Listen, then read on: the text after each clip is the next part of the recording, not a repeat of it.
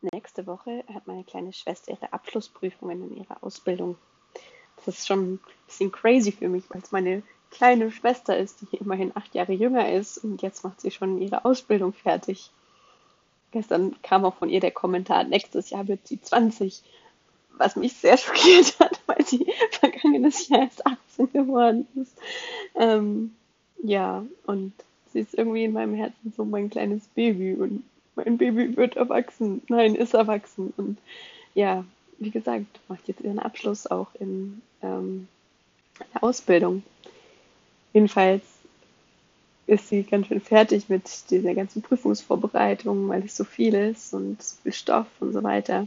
Und ja, ich versuche ihr dann gut zuzureden, für sie da zu sein, wenn ich das halt aus der Entfernung kann, mal zuzuhören oder bei Sachen, wo ich Wissen habe, was vielleicht in der Mathematik noch der Fall ist, aber in ihren ganzen speziellen Fällen ähm, habe ich selber keine Ahnung. Aber in den Sachen, wo ich ihr helfen kann, ähm, da zu unterstützen und ähm, Fragen zu beantworten. Und weil ich das selber schon erleben durfte, wie schön es ist, habe ich ihr vergangene Woche auch ein kleines Care-Paket geschickt. Das hatte eine Freundin bei mir gemacht, als ich in der ähm, Prüfungszeit für ähm, mein Referendariat, äh, naja, sage ich schon, für mein erstes Staatsexamen war. Da hat sie mir einfach ein kleines Päckchen zugeschnürt mit guten Leckereien und Süßigkeiten und ein bisschen was zum Wohlfühlen, so, ähm, ja, ähm, zum Baden, so ein ja, Sprudelding. ich weiß gar nicht, wie das heißt, aber es ist einfach ein richtig schönes Care-Paket. Und das gleiche habe ich eben auch für meine Schwester gemacht.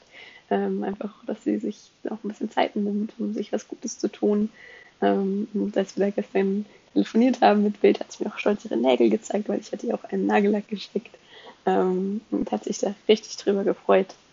Also wenn du vielleicht jemanden kennst, der gerade in einer stressigen Situation ist, das muss ja gar nicht unbedingt Lernen sein, das kann ja auch ähm, was ganz anderes sein, äh, irgendeine Phase, ähm, wo du weißt, hey, der Person könnte ich mal was Gutes tun.